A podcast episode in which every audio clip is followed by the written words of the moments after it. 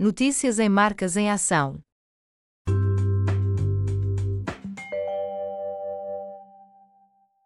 Standard Bank patrocina torneio de pádel.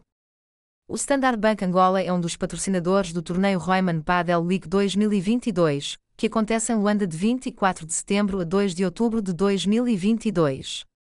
O torneio decorrerá no Padel Park do Talatona Shopping, com jogos diários, e terá uma fase de grupos e uma fase eliminatória, em que cada dupla fará um mínimo de quatro jogos. No torneio existem cinco níveis. Três níveis no torneio masculino e dois níveis no torneio feminino, em que o nível 1 corresponde a praticantes com maior experiência e exigência, e o nível 3 inclui os praticantes com menos prática da modalidade. Os praticantes de pádel são pessoas comprometidas e competitivas que reconhecem a necessidade de manterem uma atividade física regular e que valorizam a importância do networking. O pádel oferece-lhes isso tudo.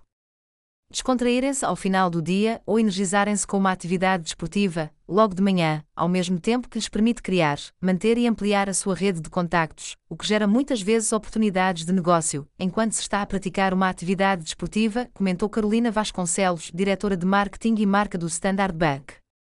O Standard Bank tem, neste território, muitos clientes e parceiros e está absolutamente alinhado com os valores do Padel e com esta forma de criar relações, com base numa visão de vida cada vez mais ativa e saudável, conclui Carolina Vasconcelos.